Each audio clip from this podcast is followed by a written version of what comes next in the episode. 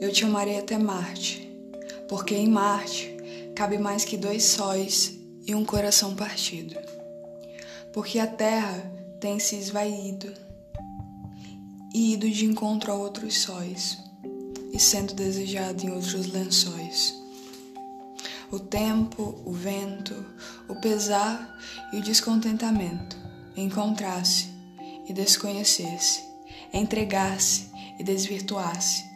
Escrevo e descrevo vidas monótonas, partículas experimentais em contato com a vida, a possessão, o sentir, propriedades existenciais, superficiais e por ora enlouquecedoras. O passado não passa de um autorretrato um pouco detalhado da dor que ainda não cicatrizou.